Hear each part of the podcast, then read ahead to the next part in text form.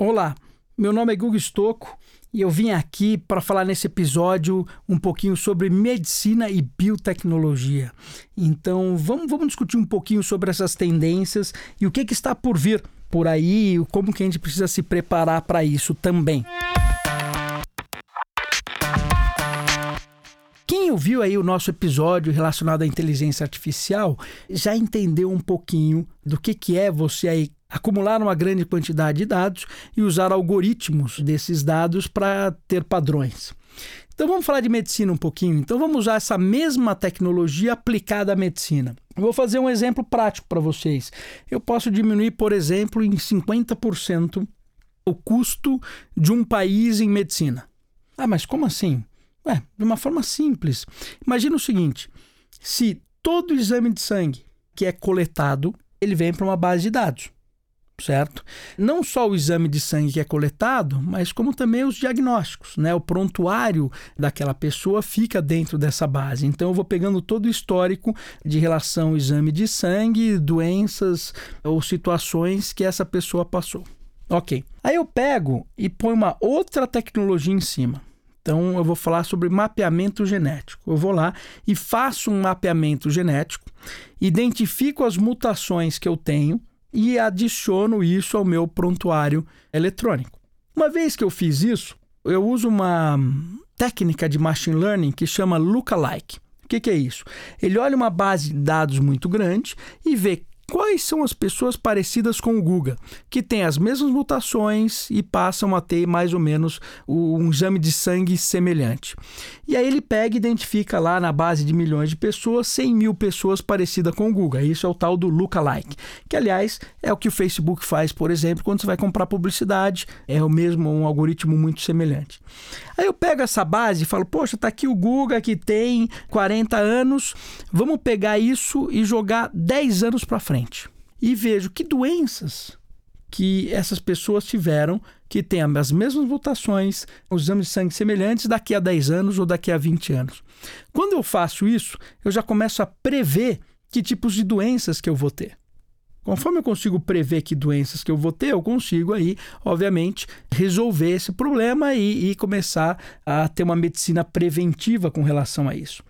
Só que quando eu entrego essa informação toda via o celular ou via o computador, qualquer médico que acesse essa informação, ele não precisa ser um grande médico. Pode ser um médico que acabou de se formar, ele tem poder de supermédico, porque na verdade a ferramenta está fazendo toda a análise, está entregando para aquele médico tudo aquilo que ele precisa saber sobre o Guga que ele não saberia nunca até porque quando você entra na parte de genética, a coisa realmente muda de figura. Então, vou dar um exemplo prático para vocês, né? Eu fiz uma eu fiz um tratamento desses, né, curioso para entender.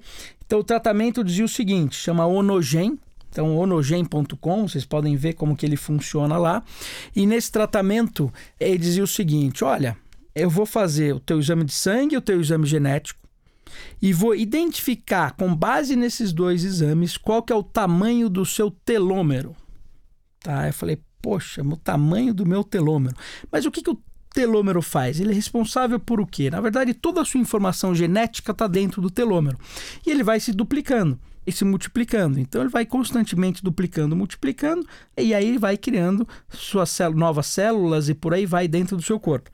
Só que acontece, conforme você começa a não entregar nutrientes suficientes para aquele telômero, ele começa a se duplicar com alguns defeitos. E esses defeitos é o que faz com que você envelheça. Conforme você vai tendo determinados defeitos, você vai envelhecendo, envelhecendo, porque ele vai replicando de uma forma diferente até uma hora que você morre. Então, nesse tratamento, eu fiz exame de sangue DNA. Ele olhou e falou: Poxa, a idade do seu telômero é a mesma que a sua idade. E a médica, né, que é a Evil, virou e disse o seguinte: falou, não, olha, você tem que ter pelo menos 10 anos a menos biologicamente do seu telômero do que a sua idade. E nos meus estudos aqui, no que a gente faz, a gente consegue fazer isso. Então ela fez o quê? Ela pegou determinadas vitaminas e ela entendeu o seguinte: olha que interessante, é um pouco complexo, mas se eu entendi, todo mundo vai entender. Um dos motivos para não ter 10 anos a menos no telômero é o seguinte: que eu tenho uma mutação genética. É difícil para o meu corpo processar ácido fólico. E o ácido fólico artificial não sai com a urina, fica no seu corpo e inflama o seu corpo. E a falta de ácido fólico faz com que seu corpo não produza as vitaminas do complexo B, que são uma das mais importantes para que você possa funcionar. Então, quer dizer, essa mutação não vai fazer com que eu morra, mas vai fazer com que eu envelheça mais rápido. Então é muito interessante de ver isso. E aí ela fez o quê? Falando: olha, toda vez que você come uma farinha, na farinha tem ácido fólico. Porque a farinha no Brasil ela é enriquecida com ácido fólico por lei. Então eu, não tenho, eu tenho um pepino pela frente, porque eu não posso comer o ácido fólico enriquecido. Não só eu, né, mas muitos descendentes de europeu têm a mesma situação. De novo, uma lei feita no século passado impacta as pessoas nesse século, porque quem tem essa mutação, que chama MTFHR, se eu não me engano, não processa o ácido fólico. E aí ela fez uma vitamina que é injeta, então ela consegue nutrir o telômero justamente com aquela deficiência que eu tenho, ou geneticamente, ou porque ninguém consegue comer tudo que precisa para que você consiga fortalecer o teu telômero. E quando ela faz isso, em um ano, ela consegue fazer o quê? Com que você regrida 10 anos biologicamente, então você fica 10 anos mais novo biologicamente, né, depois de um ano de tratamento. E se você seguir esse tratamento constante, você consegue viver pelo menos até os 90 anos com saúde. Esse é um exemplo né, do que está acontecendo hoje em dia. Mas eu vi um exemplo até um pouco mais é, forte do que esse, porque esse eu participei. Mas tem um, um, estudo que chama The Global Longevity Landscape, né? Então, foi feito lá em 2017, que ele diz o seguinte: olha, você tem algumas medicinas voltadas para esse anti-envelhecimento e por aí vai. Só que, como todo mundo veio do século passado, que eu venho falando várias vezes, né? Você acaba se tornando um grande especialista e não um generalista, então você não olha o que está acontecendo ao seu redor. Isso serve no direito, o cara que faz direito civil e você tem um problema no direito criminal, não é a mesma pessoa, eles nem se conversam, são ramos do direito completamente diferentes. E na medicina é igual. Então, eles entenderam o seguinte: foi feito um estudo que existem algumas medicinas hoje no mundo que foi descoberto nessas medicinas, se combinado, você consegue ganhar 30 anos de vida. Eles pegaram lá uma medicina que chama P3 Medicine, a outra que é o Gen Therapy, Regenerative Medicine e Geroscience. Então, se eu pegar essas quatro e pegar o que já foi descoberto nelas e colocar tudo isso num tratamento único, o ser humano ganha 30 anos de vida. E esse projeto está sendo feito, vai ficar concluído em cinco anos, mais ou menos. Então eu posso dizer que todos nós aqui vamos provavelmente viver mais 30 anos. Com terapias como Onogen, você vai viver com qualidade, né? E só que você vai viver mais 30 anos. E aí eu quero ver todo mundo discutindo previdência e tem alguém que diz que é contra, por exemplo, previdência. Como é que faz se você viver 30 anos a mais? Então, são esses desafios que a gente precisa trazer para a discussão hoje em dia para que a gente tenha um futuro saudável, para que a gente tenha um futuro que faça sentido. É, outro ponto interessante quando a gente vem falando aí de medicina, biotecnologia, é o seguinte: é uma tendência muito grande que hoje você vai no médico só quando você tem uma doença. Então, os tratamentos preventivos é, são poucas pessoas que fazem. É, e quando você pega um plano de saúde, na verdade, ele é um plano de doença que você só usa quando fica doente. Você não está usando um plano de saúde. Mas com o advento da inteligência artificial, dos sensores, né, e esse conhecimento todo que está vindo para as pessoas, o que, que vai acontecer? Você vai estar tá se monitorando constantemente. Em outras palavras, é como se você estivesse doente todos os dias. Porque hoje está faltando vitamina C, amanhã está faltando vitamina B, agora você precisa fazer isso, agora o teu corpo sentiu isso, então essa prevenção ela vai fazer parte do seu dia a dia. Então você vai estar tá monitorando dia a dia a sua saúde e você vai estar tá constantemente durante o dia consertando ou fazendo aquilo que você precisa. Então é como se você estivesse doente todos os dias, né? E você estivesse né, resolvendo isso. Então é, é um ponto interessante de se ver, é uma tendência, uma indústria muito grande para ver tudo isso. É, o outro ponto é assim: a partir do momento que a gente mapeou geneticamente o ser humano inteiro, É, e eu tenho o computador quântico de novo para conseguir fazer todas as combinações necessárias, e a gente começa a trabalhar nos genes e entender como funciona cada um, eu posso manipular geneticamente é o que eu tenho. Então, se eu vou ter de repente um determinado câncer, eu posso identificar isso e tirar esse gene de dentro de mim. Se vai ter o Alzheimer, ele pode ir lá e retirar esse gene do Alzheimer.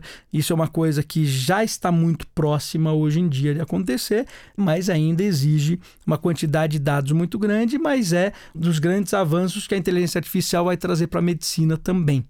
Então, vai ser interessante, porque quando a gente começa a olhar tudo isso, imagine os modelos de negócio que não nascem em cima de tudo isso.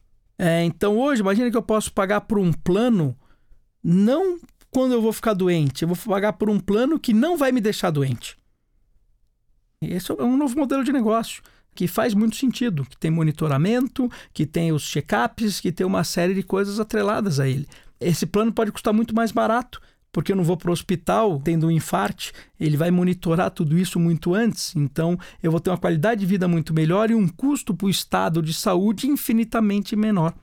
Agora a gente tem que começar a entender também, quando a gente falou lá muito de inteligência artificial e os médicos. É a mesma história, quer dizer, o médico ele passa a ter que ser deeply scientific or deeply artistic, né? Quer dizer, deeply scientific. Então ele vai entender a fundo aquele problema, né, e conseguir transformar isso em algoritmos, né, para que as máquinas possam trabalhar e ajudar ele. O deeply artistic é aquele médico que vai começar a combinar outras medicinas e vai encontrar outros formatos junto com a tecnologia para conseguir resolver problemas maiores da humanidade como um todo.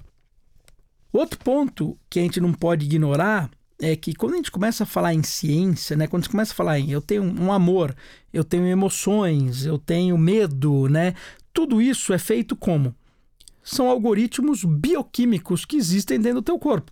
Então, quando você emite uma adrenalina, se assusta, emite uma adrenalina, teu corpo inteiro, é a adrenalina que deixa ele daquele jeito. É a serotonina que faz você descansar. E, e tudo isso segue, são algoritmos bioquímicos. Então, conforme o avanço da medicina vem, esses algoritmos bioquímicos podem ser replicáveis. Então, imagina que eu vou poder tomar um, uma vitamina que vai potencializar minha serotonina, né? Eu vou ficar super zen. Ou vou poder tomar uma vitamina, né, e colocar um óculos de realidade virtual e ter uma experiência literalmente como se eu estivesse no lugar. Eu posso ter uma experiência que eu posso amar e sentir o amor de pele naquele momento, graças àquele algoritmo bioquímico e aquela substância que eu tomei junto com, né, um óculos de realidade aumentada. Então, são coisas que começa, vão começar a aparecer cada vez mais. Quando a gente pega hoje nos Estados Unidos a indústria né, do cannabis, né, então CBD e THC, as pessoas estão entendendo que puta, aquilo faz pode fazer bem se tomado da forma correta, ele pode curar doenças se feito da forma correta. Então, você começa a trazer medicina também para tudo isso e trazer essas substâncias mais próximas. Então, a gente vê uma tendência muito grande, né? CBD, THC, dos não trópicos para te ajudar em foco, em estudo. Eu diria que as drogas da forma que a gente conhece hoje vão mudar completamente. Tem muitas drogas que podem ser do bem, não do mal principalmente se você conseguir saber exatamente que dose e quando eu posso tomar, e isso vai estar atrelado, obviamente, a esses, esse monitoramento constante que eu tenho, né? E, e, essas bases de dados vão estar todas conectadas, que vão permitir que a gente faça uma análise muito, muito rápido do resultado daquela droga ou daquela substância em cima de tudo isso. E aí, né, se a gente começa a falar em cruzar duas tecnologias como manipulação genética, Quer dizer, eu eu trabalhar muito forte com manipulação genética. E nuvem, quer dizer, todo o poder computacional, e eu adicionar uma terceira aqui, que é computação quântica, será que com essa combinação de tecnologia eu posso colocar todo o meu conhecimento na nuvem? Será que eu consigo colocar o Guga como pessoa inteiro na nuvem? Será que eu consigo transferir a minha consciência para a nuvem? São discussões que não têm resposta ainda tá? Mas existem caminhos científicos muito relevantes para seguir para cada uma delas. Eu diria que a gente está num momento da humanidade muito interessante. O homem tem muito mais de 2 milhões de anos, mas só nos últimos 70 mil anos que o Homo sapiens passou a dominar, passou a começar a sua história, a sua cultura, porque até então ele era praticamente um macaco como qualquer outro né, animal que existia na Terra. Imagina que assim, você passou lá 2 milhões de anos e você nasceu agora. E aí o que a gente sabe é o seguinte, que até 2100, com certeza a gente pode estar tá com certeza não, mas a gente pode estar muito próximo de uma imortalidade, a gente pode estar muito próximo de transferir a nossa consciência para uma nuvem. Sei lá, eu nasci numa geração que talvez a próxima geração não morra mais. Né? Olha que louco, de 2 milhões de anos, nos últimos 10 anos que você está ali no meio, nos últimos 50 anos, tudo isso vai acontecer. A confluência das tecnologias faz com que a evolução chegue muito, muito mais rápido o futuro pode ter coisas fascinantes pela frente, principalmente quando a gente mistura toda essa parte de biotecnologia junto com essa parte né, de inteligência artificial e junto com poderes de processamento como o computador quântico. Se preparem para criar um cenário muito interessante que, de novo, em 2025, boa parte disso já vai estar tá, né, disponível para você usar como ferramenta. Então, segue aí mais um episódio, né, para dar uma provocadinha para vocês, falar um pouquinho de medicina e biotecnologia, né? E vamos em frente.